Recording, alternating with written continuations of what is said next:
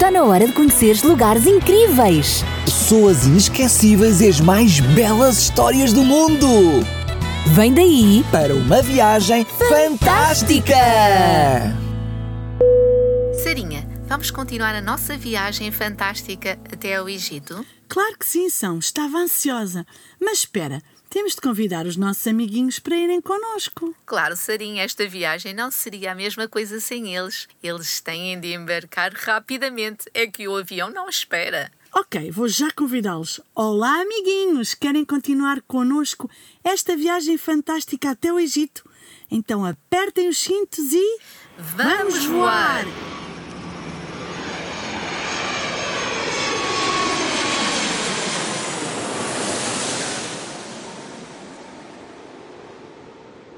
Que bom, amiguinhos! Chegamos ao Egito. Ah, estou muito feliz. Ah, Sarinha, dá-me cá um abraço. Gosto mesmo da tua companhia e da companhia dos nossos amiguinhos. Ah, eu também. Então, amiguinhos, cá estamos nós de novo na terra dos faraós, não é verdade? E agora temos uma missão pela frente. É isso mesmo, mas vamos relembrar o que falámos no episódio anterior. Então, os israelitas bem que se esforçaram para serem obedientes a Deus e guardar o sábado, mas os seus opressores reparavam que eles não trabalhavam nesse dia. Sim, é verdade. Mas o rei imediatamente adotou medidas para tornar o seu trabalho ainda mais pesado. Sim, e não lhes deu mais palha, que era o material usado para fazer os tijolos. Sim, eles misturavam palha cortada com barro para conseguir segurar o barro, isto é, para dar liga aos tijolos. É verdade. E depois o tijolo era cozido ao sol e com eles eram feitas as paredes dos mais belos edifícios e então forradas com pedra. Escusado será dizer, Sarinha, que este trabalho era muito duro.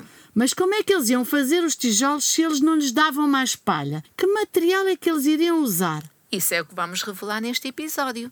Então, eles iam continuar a usar palha, mas agora teriam de procurá-la, cortá-la, trazê-la para então fazer os tijolos.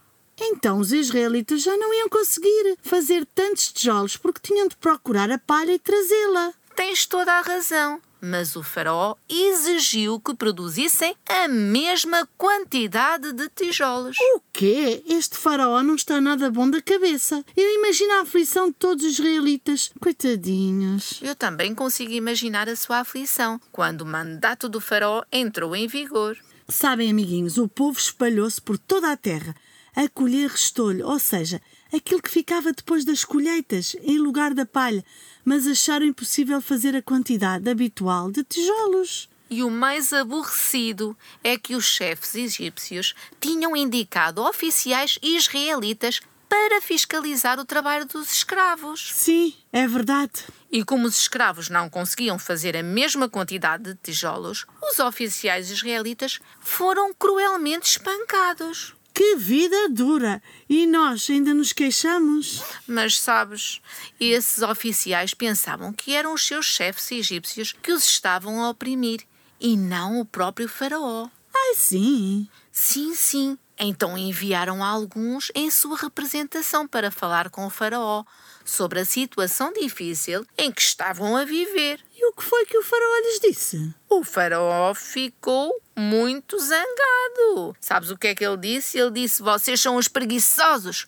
Preguiçosos. Por isso andam aí a dizer: Deixem-nos sair para oferecer sacrifícios ao Senhor.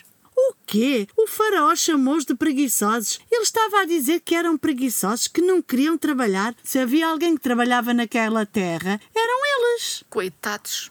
E lá deixaram o palácio ainda pior do que quando lá entraram. Mas quando saíram da presença do faraó, encontraram Moisés e Arão e começaram a censurá-los. Pois foi, mas eles não tinham culpa nenhuma. Coitado de Moisés, ele ficou triste e angustiado. Realmente os sofrimentos do povo tinham aumentado muito. E todos estavam desesperados, tanto os mais velhos como os mais jovens. Mas o pior é que se uniram e acusaram Moisés desta mudança desastrosa de ter ainda mais trabalho. E agora, o que é que Moisés vai fazer? Ele está tão triste. Será que Moisés vai desistir da sua missão? E o povo? Será que vai continuar no Egito como escravo? Amiguinhos, o que é que costumam fazer quando estão em dificuldades? Ah, eu costumo conversar com Deus. Costuma orar, contar-lhe tudo, tudinho. É isso mesmo que devemos fazer. E foi exatamente isso que Moisés fez. Ele estava triste, angustiado e abriu o seu coração a Deus. Tu até podes ler, está lá escrito em Êxodo 5, 22 e 23. Claro que sim. Senhor, porque fizeste mal a este povo? Porque me enviaste? Porque desde que fui a Faraó para falar em teu nome, ele maltratou a este povo e de nenhuma sorte libraste o teu povo. Continua a ler, São, e vais ouvir a resposta de Deus. Ok, Deus diz: Agora verás o que hei de fazer a Faraó, porque por uma mão poderosa os deixará ir. Sim, por uma mão poderosa os lançará da sua terra. Eu confio na mão poderosa de Deus e sei que Ele sempre cumpre o que promete. Sabem, amiguinhos, durante todos os anos de servidão do Egito, alguns dos israelitas sempre adoraram a Deus. Mas outros faziam algumas coisas erradas. Imaginem que até se curvavam aos deuses falsos. É verdade. E os israelitas que serviam a Deus ficavam muito tristes ao ver os seus irmãos abandonarem a Deus e começarem a adorar os ídolos. Então, estes pediram a Deus para os livrar dos egípcios. Sim, e estes homens fiéis não escondiam a sua fé em Deus e até diziam aos egípcios que adoravam o Criador do céu e da terra. Esse era o único Deus verdadeiro e estava vivo. Sim, e desta forma os egípcios tiveram assim a oportunidade de conhecer a religião dos hebreus. Mas eles não queriam que os escravos os ensinassem. Mas sabes o que é que os egípcios faziam? Sim, sei, eles faziam promessas e até ofereciam recompensas para quem adorasse os seus deuses. E se eles não adorassem, eram ameaçados e eram tratados com crueldade. Mas os anciãos de Israel ajudavam os seus irmãos a permanecer no que tinham aprendido e repetiam-lhes as palavras proféticas de José, de que em breve seriam um povo livre. Mas alguns deles até acreditavam, mas outros não tinham esperança alguma. Pois é, e o mais triste é que os egípcios gozavam com eles e negavam o poder do seu Deus. Amiguinhos, sabem o que é que eles diziam? Se o vosso Deus é justo e misericordioso e possui poder superior ao dos deuses egípcios, por que é que não faz de vós um povo livre?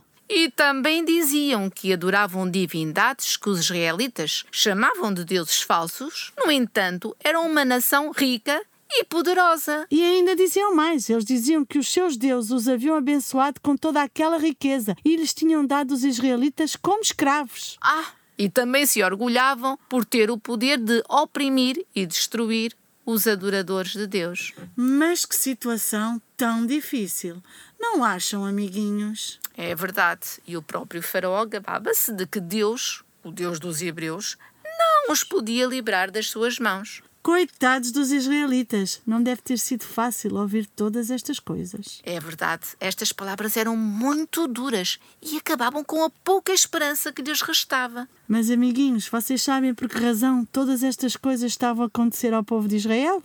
Sim, eu sei. Tudo isto aconteceu porque eles se afastaram de Deus e tiveram a ousadia de adorar outros deuses. É muito triste terem voltado as costas para Deus e alguns não se importavam de ficar no Egito e até já tinham adotado os seus costumes. Bem, agora vamos dizer adeus aos nossos amiguinhos. Já? Sim, mas vamos regressar e continuar esta história no próximo episódio. Amiguinhos, nunca esqueças que Deus é o único que merece a nossa adoração. Ele é o nosso Criador e é o nosso querido Papá do céu. É isso mesmo, por isso só devemos adorar a Deus. Adeus, amiguinhos! Grandes e pequenos, Cheinhos ou magrinhos. Que Deus vos abençoe hoje e sempre. E não esqueçam, Vamos continuar juntos nesta viagem fantástica até ao Egito. nas viagens pela Bíblia. Está na hora de conheceres lugares incríveis. Pessoas inesquecíveis e as mais belas histórias do mundo. Vem daí Para uma viagem fantástica.